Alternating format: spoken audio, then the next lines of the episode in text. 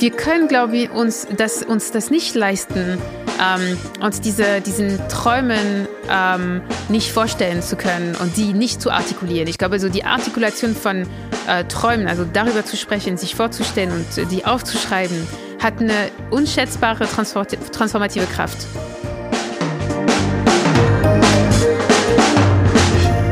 Hallo, hier ist Johannes Kram mit dem Queerkram Podcast, präsentiert von queer.de.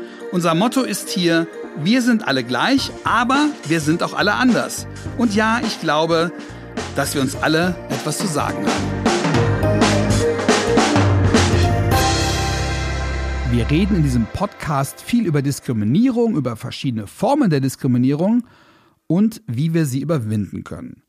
Heute wollen wir uns das Ganze mal noch grundsätzlicher ansehen. Also wie hängen Diskriminierungsformen wie Rassismus, Queerfeindlichkeit, Sexismus, Diskriminierung von Menschen mit Behinderung zusammen und können wir Unterdrückung jemals beenden? Die in Berlin lebende Französin Emilia Reuk ist die Autorin des viel diskutierten und oft ausgezeichneten Buches Why We Matter, das die Unterzeile hat, das Ende der Unterdrückung. Und wenn ich sie richtig verstanden habe, dann glaubt sie tatsächlich, dass das Ende der Unterdrückung, also das Ende von all dieser Diskriminierung möglich ist. Wie? Darüber wollen wir heute reden, vor allem aber auch, wie das alles zusammenhängt. Emilia Reuk wirkt für eine intersektionale Betrachtung von Diskriminierung, Intersektional beruht darauf, dass unterschiedliche Diskriminierungskategorien wie etwa Geschlecht, sexuelle Orientierung, Alter, Behinderung immer zusammen gesehen, aber auch zusammen bekämpft werden sollten, da sie sich überschneiden, da sie sich oft bedingen und verstärken. Und da Intersektionalität eines dieser angeblich so elitären Blasenwörter ist, das in dieser ganzen aufgeregten Debatte um Vogue, Identitätspolitik und so weiter viele Leute treffsicher immer wieder auf die Palme bringt, ist die heutige Podcast-Folge eine gute Gelegenheit, mal ganz unaufgeregt darüber zu reden, wie hilfreich das Betrachten von solchen Identitätskategorien auch für diejenigen sein kann, die kaum oder keine Diskriminierung erfahren.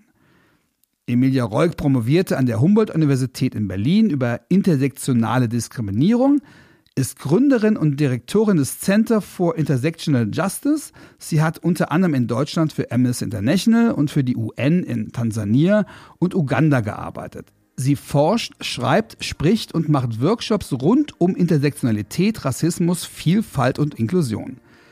Wie vielfältig das alles ist, wie sehr wir alle Opfer, aber auch Nutznießer von Privilegien sind, darüber schreibt sie in ihrem Buch auch am Beispiel ihrer eigenen, wie sie schreibt, ihrer transracial Familie. Die Tochter einer Krankenschwester aus Martinique und eines jüdisch-algerischen Vaters aus Algerien, die sich selber als queer definiert, beschreibt die queeren Geheimnisse ihrer Familie, aber auch wie sehr ihre Familie nicht frei von Rassismus gewesen ist. Das alles geht uns also alle an. Ich freue mich sehr auf das Gespräch.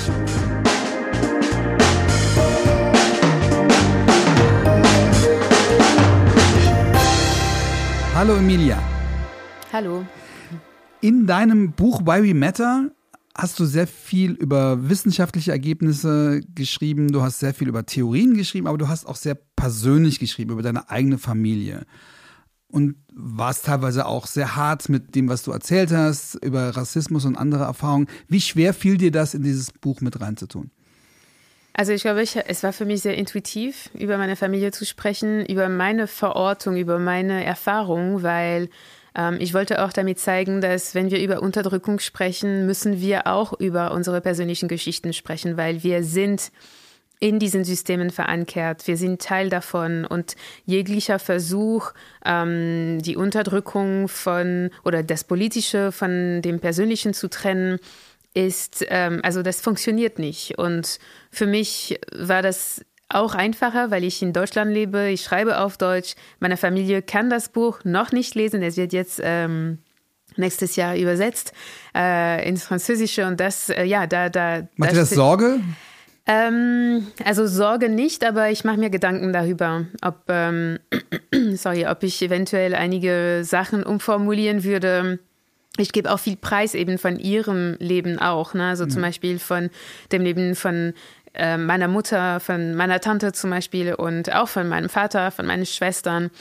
Und deshalb würde ich vorher vielleicht mit ihnen Absprache halten. Ist es okay, dass ich das erzähle? Und genau, aber in Deutschland hatte ich diese Freiheit, mich komplett ähm, bloßzustellen oder so mich äh, nicht bloßzustellen, sondern so, ja, mich, ähm, mich zu zeigen, weil das war nur meine mein Leben hier in Deutschland. Ich bin hier vereinzelt, ich habe keine Familie und ähm, die Sprachbarriere war in diesem Sinne eine, ja, etwas Positives für mich. Hat es leichter gemacht, dass, ja. dass, die Familie das nicht liest? An welchen Punkten denkst du, könnten sie Probleme haben oder müsstest du noch diskutieren mit ihnen? Also zum Beispiel, ähm, meine Mutter hatte eine vierjährige lesbische Liebesgeschichte, bevor sie meinen Vater getroffen hat. Und ähm, sie hat das ähm, sehr, sehr, sehr wenigen Menschen erzählt. Und das ist jetzt ihre Privatsphäre, das ist ihr Intimleben. Und deshalb habe ich sie auch gefragt, wie wäre das jetzt, wenn es auf Französisch kommt? Ähm, wie fühlst du dich? Und ich glaube, sie vertraut mich sehr und sagt, gut, dann mach das einfach. Ähm, wäre ich jetzt nicht diesem äh, Sprachrohr für sie oder nicht Sprachrohr, sondern äh, diesen Medium-Buch, ähm, würde sie diesen Teil ihrer persönlichen Geschichte ausblenden. Und genau, ja. Du hast auch darüber geschrieben, wie sehr dein Vater in rassistischen Denkmustern drin ja. steckt und auch noch drin steckt. Ähm, ist das auch ein Thema, was du noch mit ihm besprechen musst oder habt ihr dazu alles besprochen? Du beschreibst ja auch im Buch, dass du ihn darauf angesprochen hast. Es gab mal eine Arte-Doku Musst du dem noch was hinzufügen oder ist da alles gesagt? Nein, nein, es ist nicht alles gesagt. Wir haben eine sehr schwierige Beziehung und das Buch ist nicht mal rausgekommen, dass er schon Probleme damit hat, was ich äh, tue, was ich sage, wie ich das sage, ähm, dass ich auch seinen Vater ähm, in dieser Doku äh, reingebracht habe und dass er da auch äh, als Rassist enthüllt wurde, war für meinen Vater ein Riesenproblem weil er eben sein rassistischer Vater immer geschützt hat und nicht als, solche, äh, als solches auch be bezeichnet. Und deshalb ist es äh, auf jeden Fall problematisch, weil ich will das auch nicht verharmlosen. Ich will meinen Vater äh, nicht auf die Füße treten. Und das ist jetzt nicht meine Absicht, dass er sich beurteilt fühlt. Aber dennoch ist es sehr wichtig für mich, diesen Teil meiner Sozialisation ähm, auch mit einzubeziehen in meiner Geschichte und auch in mein Verständnis. Hätte ich diesen Vater nicht gehabt, hätte ich diese, diesen rassistischen Teil der Familie nicht gehabt, wäre ich wahrscheinlich weniger engagiert heute.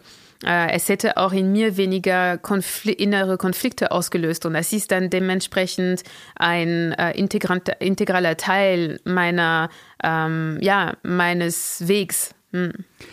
Du hast, wenn ich es richtig verstanden habe, nach und nach erst verstanden, was diese rassistischen Strukturen in der Familie sind. Du hast ja am Anfang natürlich, wie das Kinder natürlich nicht machen, weniger hinterfragt. Ähm, was ist genau der Punkt, warum du das in deinem Buch so erklärst? Was sind genau die Mechanismen, die du da erkannt hast? Also, also es geht ja darum, nicht nur was über deine eigene Familie zu erzählen, sondern es geht ja darüber, mhm. über, etwas über Strukturen aufzuklären. Ja, über Strukturen. Ich glaube, ich habe das gespürt, weil das war nicht etwas, das nur zu Hause stattgefunden hat. Ich habe die Strukturen, die, die, ähm, die Hierarchien sehr klar wahrgenommen und konnte sie nicht benennen. Und ich war als Kind und vor allem als, ähm, als, als biracial Kind äh, mit einer schwarzen Mutter und einem weißen Vater, äh, der auch jüdisch ist. Also das gab so diese Mischung, die äh, mich in einem äh, ja, in einem besonderen Raum äh, platziert hat. Und ich war immer dazwischen. Ich war nie wirklich ähm, so 100 Prozent bei meiner jüdischen Familie, nicht 100 Prozent wirklich 100 Prozent bei der schwarzen Familie aus Martinique und ähm, und auch nicht weiß, das war sehr, sehr klar. Und deshalb glaube ich, aus dieser Position, die viel Ambiguität und auch viel Unbequemlichkeit mit sich bringt, äh, habe ich die Welt aus einer komplexeren Perspektive betrachten können. Und, ähm, und nach und nach, ich habe, also ja, ich war immer sehr berührt von der Ungerechtigkeit äh, und Ungerechtigkeit in einer kapitalistischen Welt drückt sich meistens durch Armut aus. Also das heißt, die Menschen, die arm sind, die ähm, ja, die hier im Winter frieren zum Beispiel oder äh, nicht genug zu essen haben überall auf der Welt, das sind eben Ergebnisse von ähm, ja von von größeren äh, Phänomenen. Und das hat ähm, genau als Kind habe ich eine eine sehr sensible Perspektive darauf ähm, äh, werfen können und ich wollte verstehen. Deshalb habe ich immer wieder versucht, das besser zu verstehen. Und auch ähm, hatte ich nie einen neutralen Blick. und das ist das, glaube ich, was mich differenziert hat äh, von meinen Schwestern zum Beispiel, weil ähm, na, also ich konnte nicht neutral sein. Ich habe mich immer für, mit meiner Mutter solidarisiert, mit der Seite von meiner Großmutter solidarisiert gegenüber meinem Großvater zum Beispiel. Ähm, ich habe auch bemerkt, dass äh, genau, dass die Neutralität in diesem in diesen Situationen nicht möglich ist für mich. Und ich glaube, das ist das, was mich getrieben hat. Ähm, ähm, ja, diesen Verhältnissen besser zu verstehen. Und warum war das bei dir anders als bei deinen Geschwistern? Also ich glaube, wir sind alle sehr einzigartige Menschen. Wir haben alle einen besonderen Weg, den wir gehen müssen. Und das war mein Weg, glaube ich. Also äh, ich sage nicht, dass meine Schwester, also die, die, die sind natürlich äh, empfindlich für Ungerechtigkeit und diesen Themen. Aber ähm, das hat sie nicht so krass getriggert wie mich. Und das kann ich äh, nicht sagen, warum das bei mir so war und bei ihnen nicht, ähm, nicht so. Ein Grund, warum du das aufgeschrieben hast, ist wahrscheinlich, weil sich viele Leute gar nicht vorstellen können, dass ein weißer Mann, der eine schwarze Frau heiratet, rassistisch sein kann. Ja, aber das ist für mich so ein witziges Argument, weil ähm, genauso wie ein weißer Mann eine schwarze, also eine weiße Person eine schwarze oder einen schwarzen Partnerin haben kann, kann auch ein Mann eine Frau haben und dennoch patriarchal und sexistisch sein, ja. Also das heißt, äh, es ist nicht, weil es einen Affekt und eine Beziehung, eine intime Beziehung gibt, dass diese Beziehungen dann immun sind für Rassismus oder Sexismus. Also sehr, sehr viele heterosexuelle Männer sind zutiefst sexistisch und dennoch sie sind mit Frauen verheiratet. Ähm, genau deshalb, also ich verstehe, warum viele Menschen das nicht ähm, oder dass es sie schockiert, so wie kann es überhaupt sein, aber ähm, ich kann das sowohl für meinen Großvater sagen, als auch für meinen Vater. Mein Vater hat ein Fetisch für schwarze Frauen. Er hat in seinem Leben nur schwarze Frauen ähm, also Beziehungen mit schwarzen Frauen geführt und das ist jetzt kein Zufall, das ist auch keine kulturelle Öffnung, das ist auch keine kulturelle mm, ähm, ja, keinen kulturellen Austausch. Äh, es ist jetzt, wir können auch nicht sagen, so ja, das ist einfach sein Vorlieben, weil genau, also es gibt auch Menschen, die nur Blonden lieben und da würde ich das auch in Frage stellen, weil es gibt Projektionen. Das heißt, eine schwarze Frau, es ist nicht nur die Ästhetik, es ist nicht, es ist, sondern eine, eine Positionierung in der Gesellschaft. Eine, eine Machtposition. Eine Machtposition, die dann äh, verschärft wird in diesen Fällen. Äh, dass es manchmal passieren kann, natürlich, aber dass, wenn es jetzt immer wieder ein Muster ist, und er sich nur und ausschließlich für schwarzen Frauen interessiert und dann nur äh, eben schwarze Kinder hat von unterschiedlichen Frauen, dann ja, dann wird es wohl eine Bedeutung haben. Aber da geht es ja nicht nur um intime Beziehungen, sondern es geht ja auch beispielsweise um die Beziehung, die dein Großvater zu dir hatte. Das ist eine Großvater-Enkelkind-Beziehung, wo du auch sagst, dass er sehr liebevoll war und auch er trotzdem in rassistischen Strukturen drin war. Ähm, ja, und das würde ich, ähm, also es ist möglich für, für, für Menschen auch die, also wie soll ich das sagen, mein Großvater, damit er mit uns eine liebevolle Beziehung führen musste, musste er unsere Hautfarbe ausblenden. Er musste diese Hautfarbe ausblenden und so tun, als wären wir weiß. Es war natürlich kein bewusster Prozess, aber das ist auch wie wenn äh, misogyne Männer, äh, heterosexuelle Männer sich verlieben in einer Frau, dann müssen sie irgendwann diese Idee neutralisieren, dass Frauen äh, unterlegen sind äh, oder dass diese Frau unterlegen ist und dann kommen Sprüche wie, ach, du bist anders, du bist nicht wie die anderen Frauen. Ja, und das heißt, jetzt bei meinem Großvater war das auch ähnlich, dass er ähm, für sich auch entschieden hat, dass wir anders sind, dass wir nicht wirklich schwarz sind. Und das passiert auch in Freundschaften. Also ich hatte mal eine Freundin, die jetzt keine Freundin mehr ist, aber Sie hatte mir gesagt, also nicht nur des, deshalb, weil ich, ich hätte auch mit ihr darüber sprechen können und aber sie meinte zu mir, ja, aber für mich, Emilia, für mich bist du nicht schwarz und darüber spreche ich auch in, im Buch. Leute, die eben sich distanzieren wollen von dieser Hierarchie, und trotzdem eine Beziehung anfangen wollen mit Menschen aus marginalisierten Gruppen, müssen das Bild des Unterlegenden neutralisieren. Deshalb auch sagen, hören viele äh, queere Menschen, ach, ich hätte nie gedacht, dass du schwul bist. Für mich bist du nicht schwul, für mich äh, bist du hetero. Ähm, für mich bist du ein Mensch. Ja, für mich bist du ein Mensch. Äh, ja, ich bin ein Mensch, aber ich bin auch schwul oder lesbisch oder behindert oder oder oder oder schwarz. Ähm, genau, ja. Nun beschreibst du sehr genau, wie du das alles dann nach und nach verstanden hast, wie du dann auch in die Konflikte reingegangen bist, wie du dich mit deiner Mutter solidarisiert hast, wie du dich später auch mit deinem Vater auseinandergesetzt hast. Du beschreibst auch, wie dein eigenes Queersein, dein Lesbischsein sich entwickelt hat und wie du das nach und nach äh, erkundet hast. Du beschreibst dann, dass deine Mutter dir dann ähm, das, das erzählt hatte und dass du dann äh, auf der einen Seite total begeistert warst, auf der anderen Seite aber auch sauer, weil du sagst, es hätte, es hätte mir so viel geholfen, wenn das früher gewesen wäre. Nun hast du beides erlebt, Queerfeindlichkeit, du hast Rassismus erlebt und Trotzdem habe ich das Gefühl, dass der Rassismus nochmal eine ganz andere Dimension hat. Oder ist es nur, weil das in dem Buch nicht so eine große Rolle gespielt hat? Äh, nee, es ist, weil es in dem Buch eine große Rolle gespielt hat. Ich glaube, ich kann das nicht hierarchisieren. Zum Beispiel in meinem nächsten Buch spreche ich äh, sehr viel über Queerfeindlichkeit, ähm, über die Modelle, die Lebensmodelle. Und ich könnte jetzt nicht sagen, äh, Rassismus hat mich mehr betroffen als äh, Queerfeindlichkeit oder Misogynie. Nein, das, das, das nicht. Ich glaube, äh, es war in diesem Buch ähm, präsenter, weil es gab wirklich Kapitel, wo ich wirklich so die Wirkmächtigkeit von Rassismus, die Prozesse, die Logik hinter, äh, hinter äh, Rassismus als System erklären wollte. Und das hat sich dann angeboten, diese Geschichten zu erzählen, um die Menschen, die das Buch lesen, mitzunehmen, dass sie auch äh, diesem Prozess folgen können.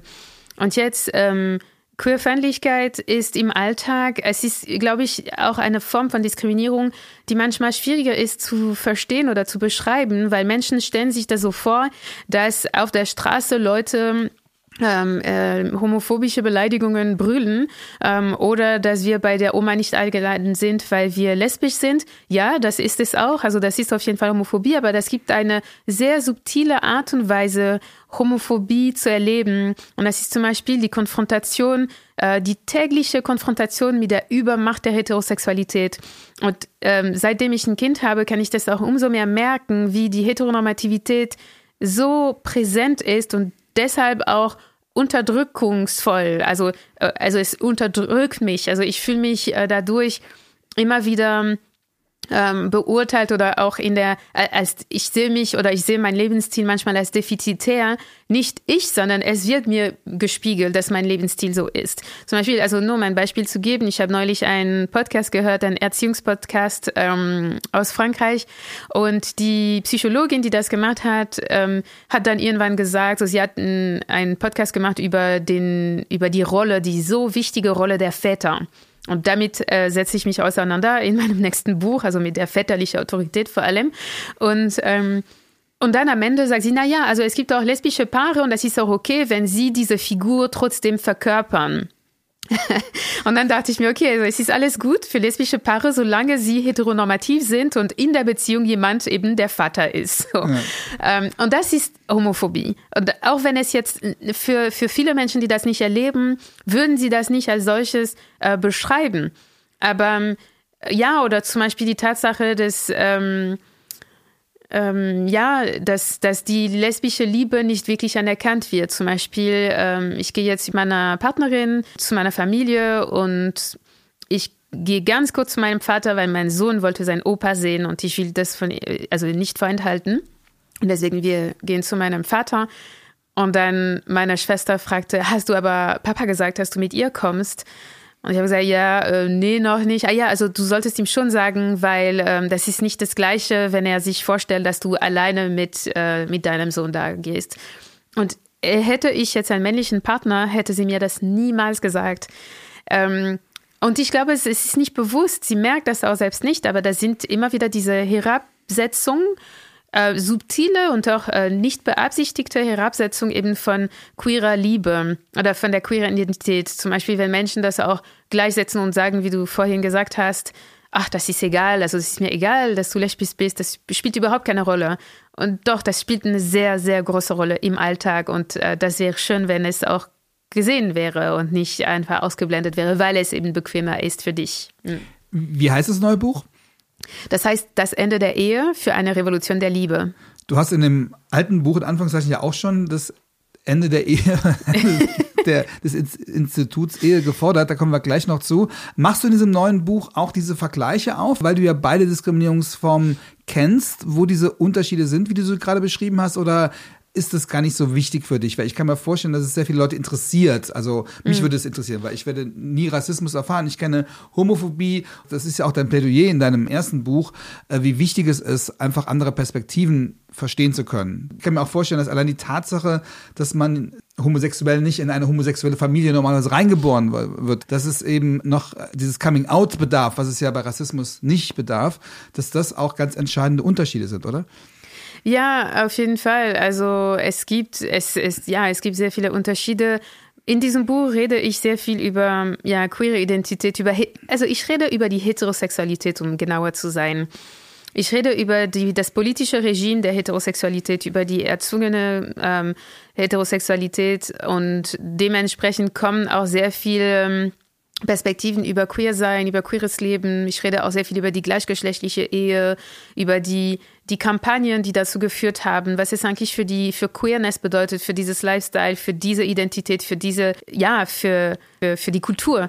Und für hm. mich, genau, also ich rede auch über was, bedeutet das? Magst du einen kurzen Ausblick geben? Also, was bedeutet das ähm, also die Ehe im Grunde hat dazu geführt, also das ist ein Instrument ähm, des Patriarchats. Äh, ganz klar, es ist nicht möglich, das zu bestreiten, weil äh, historisch gesehen war die Ehe da oder ist die Ehe, Institution Ehe da, um eben Frauen als ein Tauschobjekt zu betrachten, so ganz, ganz lange her. Und dann im Zuge dessen auch um ihre Arbeitskraft, ihre Care-Arbeit, ihre fürsorgliche Arbeit, ihre Körper, ihre reproduktive Arbeit anzu sich anzueignen.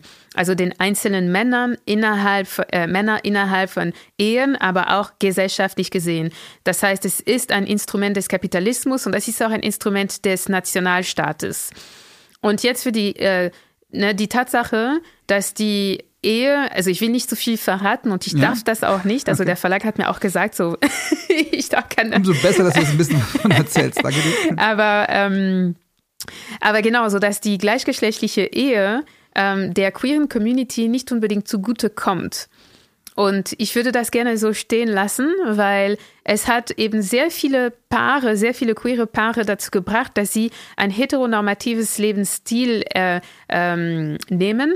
Nicht, weil sie das wollten, sondern einfach, weil die Regel, die die Ehe reglementieren, eben angelehnt sind oder sie sind für ähm, heterosexuelle Paare gemeint, die eine intrinsische Ungleichheit in sich haben. Und das heißt, dass wenn wir dieses Modell anwenden an queeren Menschen, queeren Paare, dann führt es dazu, dass automatisch diese Machtverhältnisse, die in heterosexuellen Beziehungen präsent sind und im Grunde für mich äh, unüberwindbar sind im Moment mit den mhm. Gesetzen, die jetzt sind, dass queere Paare auch äh, eben in dieser Ungleichheit kommen und dass sie dadurch auch ähm, ähm, ja fast gezwungen werden, einen heteronormativen Lifestyle äh, und Organisation von Care für die Erziehung der Kinder etc. anzunehmen. Das ist die eine Diskussion, die es für oder gegen die gleichgeschlechtliche Ehe gab, dass es auch, sage ich mal, Rollenerwartungen gibt, die auf einmal auf homosexuelle ja. Menschen, dass sie auf einmal die guten Homosexuellen ja. sind, die mhm. ja nicht nur wilden Sex haben. Die, diese ganze Diskussion gab es. Warst du denn trotzdem dafür, dass es ja. die äh, Ehe für alle gibt? Auf jeden Fall. Okay. Auf jeden Fall, weil solange es die Ehe gibt, sollte es eben gleichberechtigt sein. Das heißt, solange es die Ehe gibt, sollte es nicht nur für heterosexuelle Menschen sein. Was ich aber im Buch sage, ist, dass es eine verpasste Chance war, die Ehe ganz und für alle abzuschaffen. Aber es ist entweder die Ehe für alle oder die Ehe für niemand. Ja. ja. Gut, da sind wir uns Gott sei Dank einig. Ja. Jetzt, sind wir so, jetzt sind wir beim Thema Patriarchat. Das ist ja so das Überthema, glaube ich, von, von beiden Büchern möglicherweise. Das Patriarchat ist etwas, was durch, durch Rassismus herausgebildet wird und was auch sag ich mal, in alle diese Bereiche, die du beschreibst, hineinwirkt. Ja, kannst du das mal so ein bisschen beschreiben am Beispiel Rassismus, wie Patriarchat und Rassismus und wie Patriarchat und Unterdrückung von Homosexualität äh, mm. zusammenhängen? Also das Patriarchat ist ein globales System und es ist auch sehr, sehr alt. Es war auch vor dem europäischen Kolonialismus ähm, ein System, das eben die Welt geprägt hat und strukturiert hat. Aber im Zuge des europäischen Kolonialismus hat das Patriarchat eine äh, zusätzliche ähm, oder wurde das Patriarchat im Grunde erweitert und vereinheitlicht durch auch die Durchsetzung und die Verfestigung der, äh, des, der binären Geschlechterordnung. Ich erkläre kurz. Im Zuge des Kolonialismus, also die sogenannte zivilisatorische Mission, war da. Also das war eine, eine Aufgabe, die sich weiße Männer, die sich weiße Männer aus Europa auch selbst äh, gegeben hatten, so der Rest der Welt zu zivilisieren. Ja, also damit sie ihren höheren, überlegenen Niveau äh, von Zivilisation, von Sprache, von Kultur, von Intelligenz etc. erreichen. Und ein Marker von Überlegenheit war, sehr getrennte Geschlechterrollen und Erscheinungen. Das heißt, dass je unterschiedlicher Männer und Frauen war in einer Kultur, desto ähm, entwickelter und zivilisierter äh, wurde diese Kultur betrachtet. Und das heißt, dass Rassismus und Patri Patriarchat dann, also im Zuge des Kolonialismus, wurden sehr viele Kulturen also zum Beispiel jetzt werde ich die Yoruba-Kultur als Beispiel nennen. Bevor der Kolonisation in der Yoruba-Kultur gab es eben in diesem Sinne kein Mann und Frau. Es gab reproduktiven Rollen. Das heißt, es gab diejenigen, die Babys zur Welt brachten und die anderen, die eben Teil des Reproduktionsprozesses ähm, äh, waren. Aber Mann und Frau waren nicht in einer Hierarchie eingebettet. Und durch den europäischen Kolonialismus haben die Briten diese Hierarchie etabliert und äh, eine Benachteiligung und Unterdrückung der Frauen in der Yoruba-Gesellschaft durchgesetzt. Gleichzeitig, und das ist ganz wichtig, dass in ganz vielen Orten auf der Welt gab es eben mehrere Geschlechter. Das heißt, dass der Binarismus war eben kein menschliches, natürliches, neutrales Merkmal sondern es ist ein Konstrukt. Es wurde durchgesetzt, es wurde erfunden. Ein Machtkonstrukt, ein Ein Machtkonstrukt, auf jeden Fall. Und äh, zum Beispiel in äh, Indien und Pakistan, also Hishras und, ähm, und Kushras zum Beispiel, die ebenso, heute könnten wir Transfrauen sagen, die Two-Spirit ähm, Menschen in, äh, in vielen Gruppen von ähm, Ureinwohnern von Amerika, so äh, Native American, ganz, ganz vielen Teilen der Welt. Also ich habe jetzt eine Auflistung auch in Why We Matter. Und die, also Homophobie und die Kriminalisierung von gleichgeschlechtlichen Sexpraktiken und romantische Liebe ist etwas, das auch Teil der zivilisatorischen Mission war. Das heißt, es ging darum, eben sauberen und reproduktiven Sexpraktiken zu etablieren und durchzusetzen und ähm, genau, also das will gar nicht heißen, dass Homophobie nur etwas Europäisches ist, ganz und mhm. gar nicht, sondern es gab eben durch den europäischen Kolonialismus auf jeden Fall ein, eine Verbreitung von Homophobie und von äh, Heteronormativität, von, dem, von der binären Geschlechterordnung. Ja. Nun ist dein großes Thema auch das Thema deiner Promotion Intersektionalität. Das ist das, was du in deinem Buch uh, Why We Matter auch sehr genau erklärst. In der öffentlichen Auseinandersetzung in Deutschland ist das ein Reizwort geworden oft, weil das, ja, es triggert viele Leute, weil sie das als Ideologie sehen. In deinem Buch erklärst du das aber alles sehr inklusiv. Das heißt, du äh, versuchst niemandem Angst damit zu machen. Und das ist aber trotzdem ein Wort, was vielen Angst macht. Woran liegt es? Es macht vielen Menschen Angst, weil sie sehen doch, okay, durch diese, ja, durch, durch Intersektionalität gibt es eben ein Potenzial, äh, Unterdrückungssystemen ähm, aufzubrechen.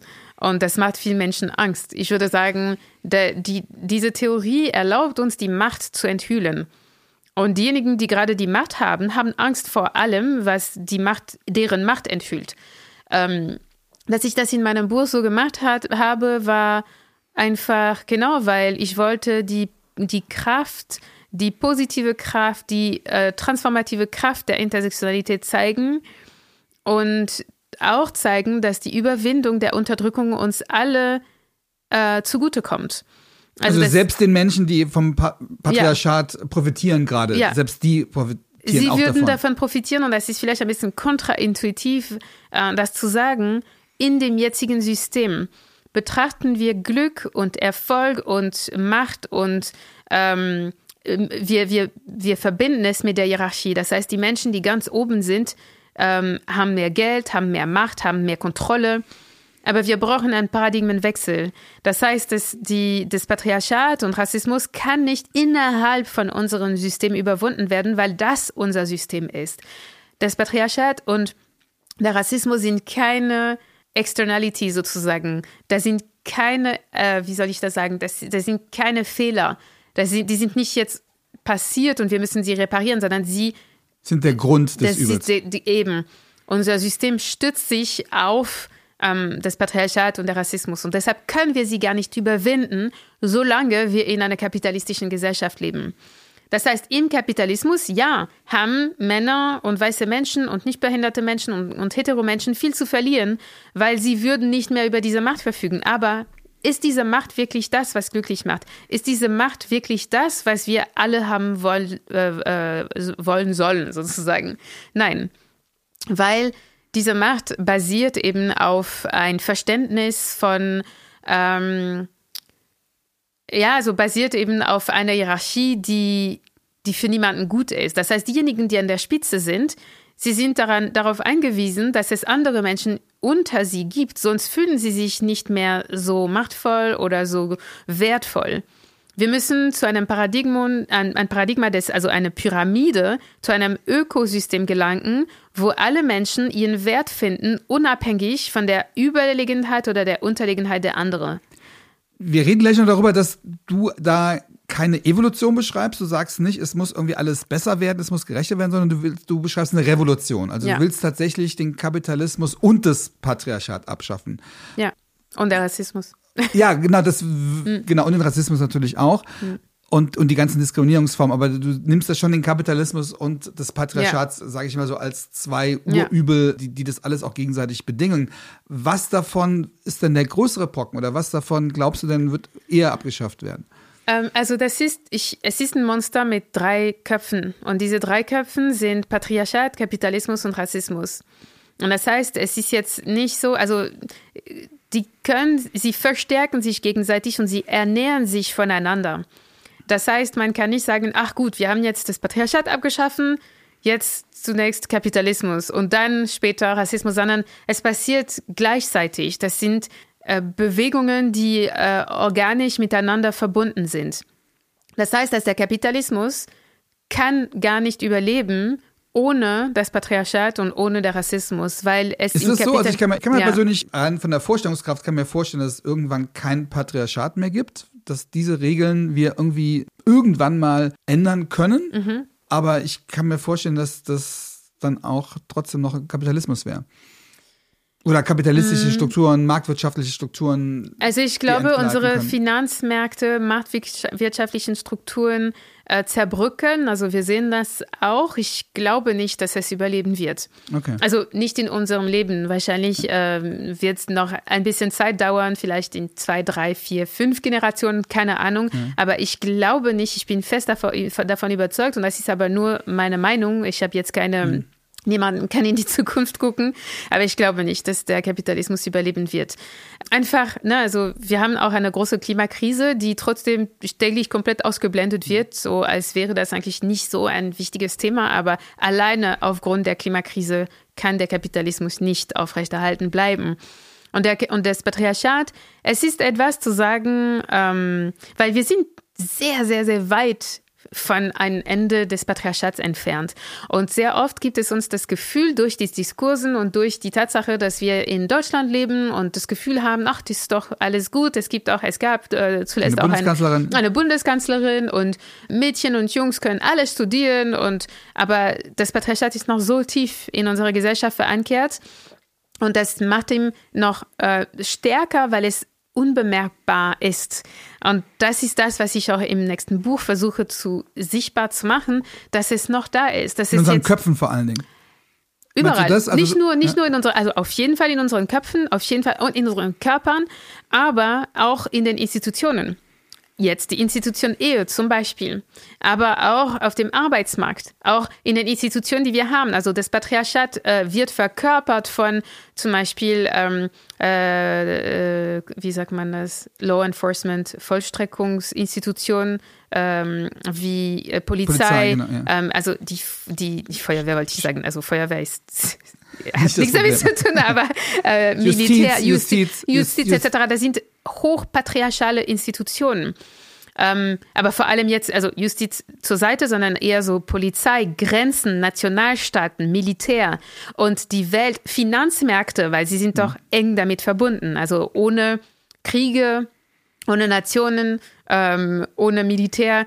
Äh, es, sie spielen eine sehr, sehr, sehr wichtige Rolle eben im Kapitalismus. Und deshalb, das ist das Patriarchat. Unser System ist noch da. Und das heißt, es ist nicht nur in unseren Köpfen, sondern es wird verkörpert durch sehr machtvolle, allgegenwärtige Institutionen, die wir nicht mal so wahrnehmen. Geld ist auch noch eine solche Institution. Es, wir, wir nehmen nicht mal Geld wie eine Institution, also ja, verkörpert durch Finanzmärkten, durch eben Marktwirtschaft etc., aber Geld als Mittel, Geld als, als ähm, Instrument, als Energie ähm, ist äh, sehr tief im Patriarchat verankert. Aber selbst wenn das alles abgeschafft würde und auch Geld irgendwann abgeschafft wird, ist das irgendwie so weit weg, dass natürlich so deine Argumentation dazu führt, dass ich mir auch sage, okay, das ist jetzt alles, da muss so viel passieren, dass es ja einen auch ein bisschen mutlos machen kann.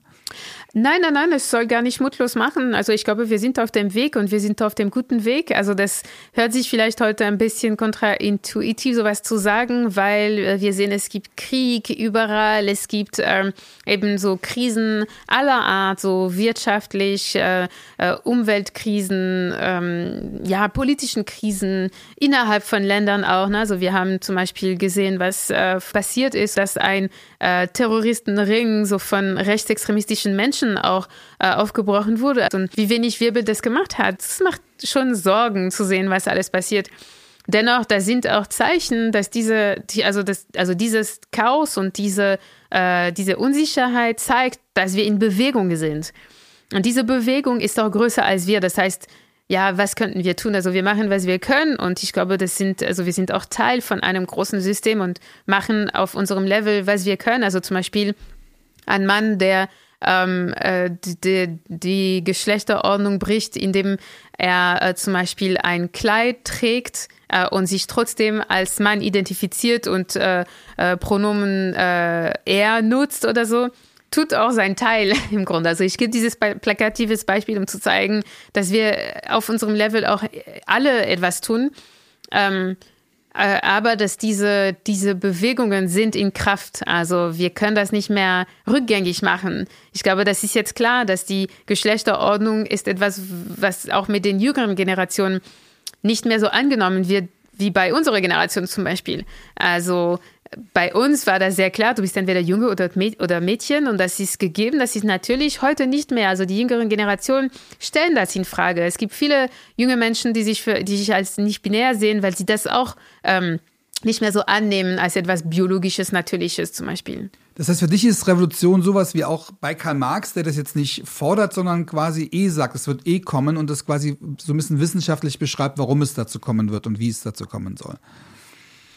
Ähm, Oder ist es eine Forderung? Also beides, beides. Ja. Also ich glaube, das, also das eine schließt nicht das andere aus. Also klar, ich glaube, da sind organische Prozesse die äh, von sich sowieso passieren. Und dann sind wir aber diese Organismen, ne? also wir sind auch Organismen innerhalb dieser organischer, diese, diesem, dieses organischen Prozesses.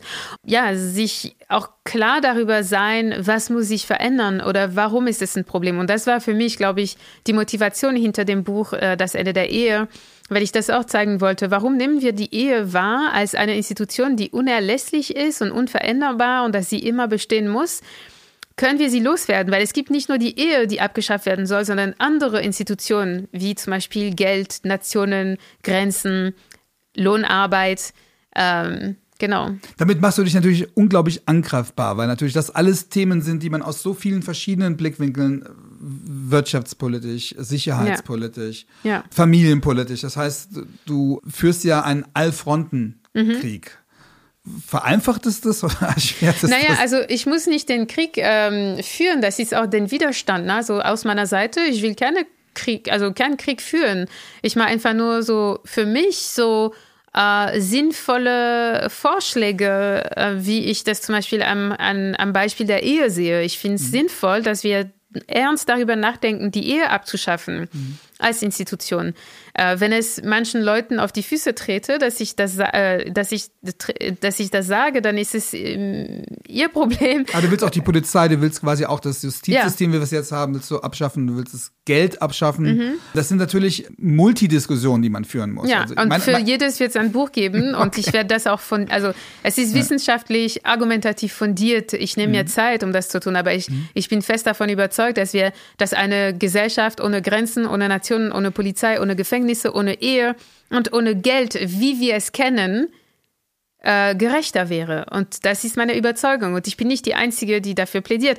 Ich glaube, wir äh, können uns das so schlecht vorstellen, eine Welt ohne Geld, weil im Moment kann eine Welt ohne Geld nicht funktionieren. Und das sehe ich, also das sehe ich auch. Also ich nutze auch Geld. Ich bin Teil dieses Systems. Und eigentlich, ich bin auf der guten Seite, weil ich genug Geld habe. Ich bin nicht äh, Teil der überwiegenden Mehrheit der, der Weltbevölkerung, die darunter leidet, dass sie nicht genug Geld hat. Deswegen aus meiner Position heraus darüber zu sprechen, über die Abschaffung des Geldes, ist auch gewagt, weil ja, das wäre für mich nicht so gut erstmal, wenn es abgeschafft wurde, wäre. Aber ich äh, nehme das auseinander, also die Bedeutung von Geld, die Entstehung von Geld, also eine äh, ja, historische Grundlage dafür liefern, ist auch wichtig, weil wir betrachten Geld wie ein Tauschmittel. Aber Geld ist viel mehr geworden als nur ein Tauschmittel. Es bestimmt in unserem Leben alles, absolut alles. Und das kann nicht sein, dass die Menschheit äh, zu einem Punkt gekommen ist, wo Geld eben so äh, fatal wirkt und im was, also ja, im eigentlichen Sinne Geld tötet. Und ich glaube, wir vergessen das. Ja. Aber was Geld auch alles an positiver ja. Kraft hat, wie gesagt, ich werde mich jetzt nicht auf die Diskussion angucken, weil ja. ich dazu wenig Ahnung drüber habe, aber es gibt ja, ja es gibt ja Gründe. Absolut, darüber werde ich auch sprechen. Und es gibt ja auch Möglichkeiten, sage ich mal, die, die negativen Gründe abzumildern. Das klingt jetzt, ich sage es nur, weil es, weil natürlich dein Buch sehr entschlossen in diese verschiedenen Richtungen klingt und ich mir vorstellen kann, dass du dir sehr viele Feinde machst, die bei anderen Punkten vielleicht auch dich unterstützen würden, aber zu dir sagen, warum musst du so weit gehen, mm. kannst du nicht einfach. Aber sowieso, also kann ich das sagen, ja. ich werde auf keinen Fall jetzt äh, weder Grenzen noch Nationalstaaten noch mhm. Geld abschaffen können. Also das ja. es ist jetzt oh, nicht, okay. ja, ne, also es ist nicht mein Programm. Äh, ich setze mich jetzt nicht dafür ein, außer mit Worten und mit Fragezeichen. Das heißt, ich möchte gerne die Leute dazu bringen, zu überlegen, wie stehst du zu Geld? Was macht Geld in deinem Leben? Nimmst du Geld überhaupt mhm. wahr? Das ist mein, mein, also ein Impuls, den ich auch mitgeben möchte, mhm. weil ich kann nicht über Unterdrückung sprechen, ohne über Geld zu sprechen. Ich kann nicht mhm. über Unterdrückung und Rassismus, ohne über Grenzen und über Nationalstaaten zu sprechen. Deshalb, das ist alles, ähm, ich kann nicht über Feminismus und Patriarchat, ohne über Lohnarbeit zu sprechen. Und deshalb ist es für mich sehr wichtig, eben den, den Bogen zu schließen und nicht so eine oberflächliche Diskussion darüber ähm, zu führen, wo wir die eigentlichen Fragen nicht besprechen. Aber das bleibt jetzt auf einer philosophischen Ebene. Ja, ich bin jetzt nicht so mächt, mächtig, dass ich das von heute auf morgen machen könnte und dass ich diese Feinde auch verdienen würde, weil ja, außer darüber sprechen mache ich nichts. Vor allem tust du in deinem Buch auch einiges dafür, dass du da kein riskantes Szenario aufzeigst. Im Gegenteil, also deine Lösung für all diese Probleme ist ja Spiritualität.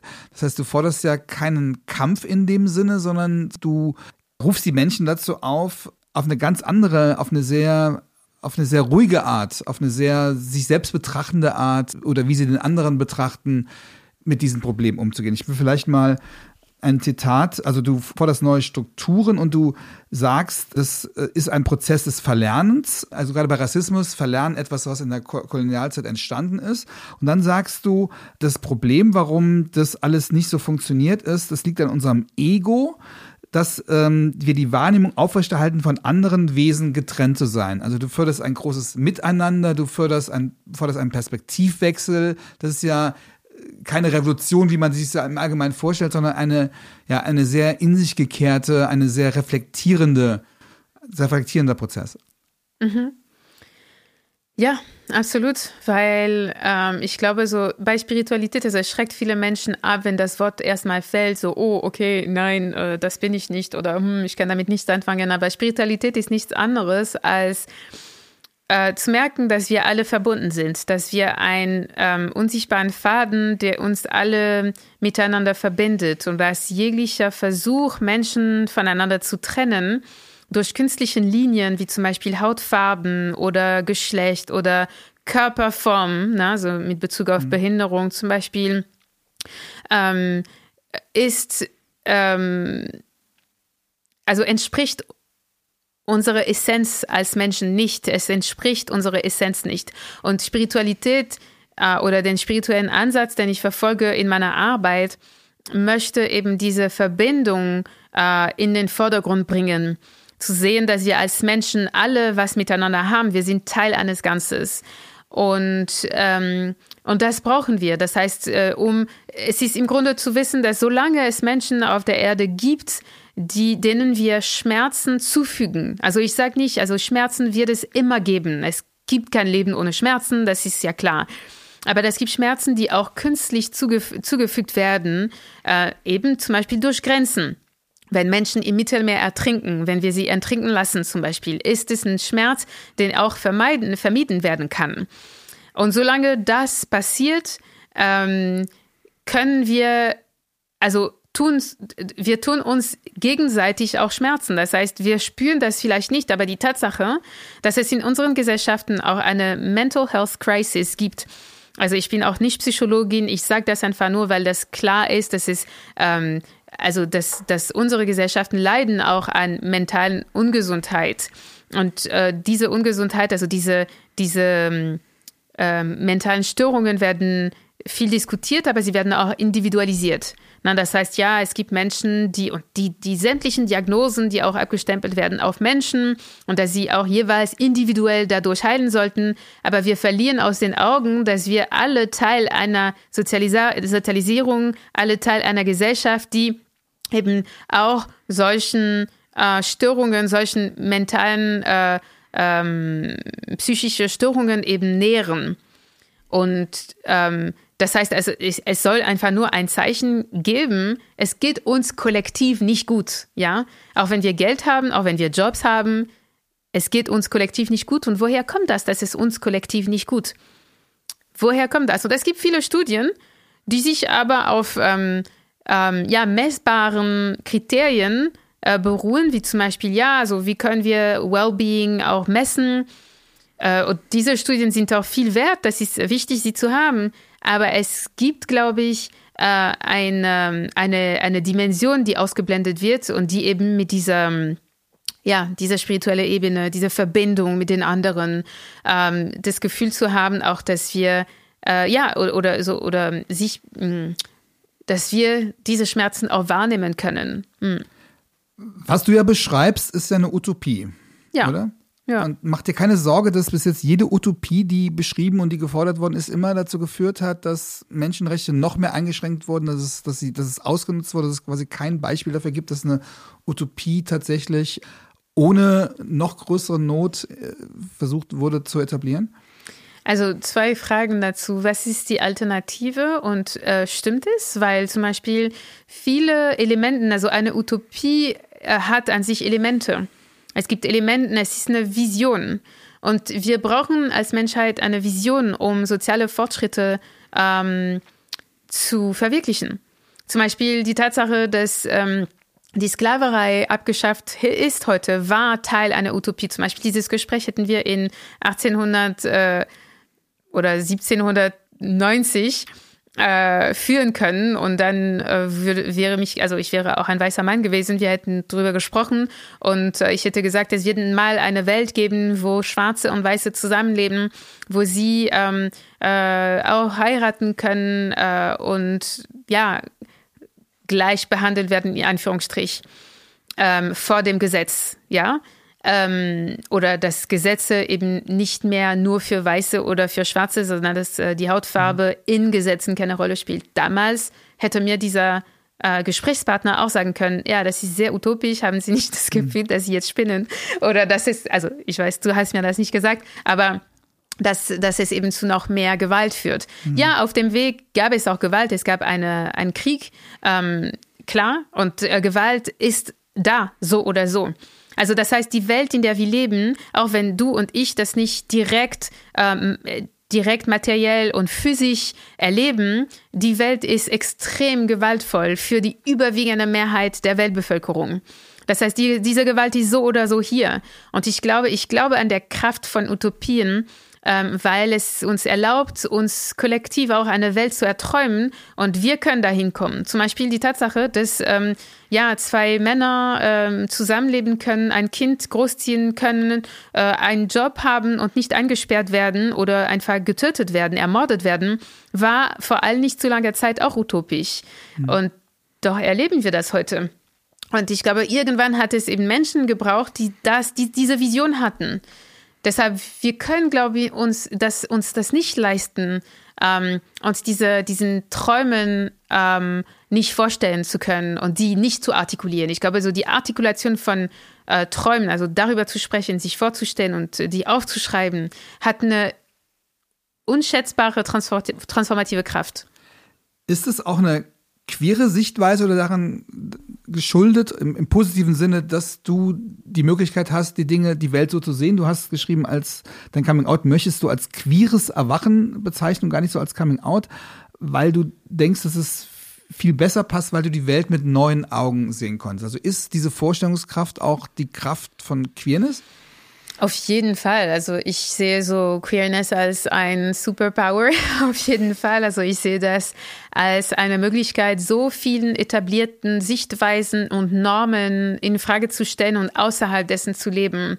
Und für mich ist es extrem subversiv, wie für alle anderen Menschen, die das machen. Also zum Beispiel, und das ist nicht bei allen Menschen so. Ich weiß, dass äh, zum Beispiel meine Partnerin, für sie war das äh, viel ähm, intuitiver und ja, also sie hatte auch als Kind, äh, glaube ich, also wir hatten andere Kinder, äh, ja, aber nicht alle Queer-Menschen erleben das so und das ist auch die Schönheit davon, ne, dass es keinen einen Weg, äh, queer zu sein gibt. Aber für mich und aus meinem Hintergrund die Tatsache, dass ich eben ähm, mich befreien sollte von der Heterosexualität ähm, das hat auf jeden Fall eine subversive Kraft und das erlaubt eben zu sehen, was möglich ist. Jetzt, ne, anhand der Queerness, aber anhand von anderen Kategorien. Wie können wir uns befreien von den äh, bedrückenden gesellschaftlichen Normen, die uns sagen, wie wir sein sollten, wie wir uns sehen sollten und was wir den anderen antun sollten und wie die anderen,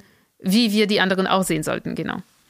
Nun ist ein entscheidender Begriff in dieser ganzen Diskussion, auch in der ganzen Argumentation von dir, wie auch bei Intersektionalität, sowieso das Wort Pri Privileg. Ja, das heißt, es geht darum, seine eigenen Privilegien zu reflektieren und dadurch auch in der Lage zu sein, andere Perspektiven anzuerkennen und auch zu sehen, wo man, ja, wo man auch von Privilegien profitiert und daraus halt anders handeln kann.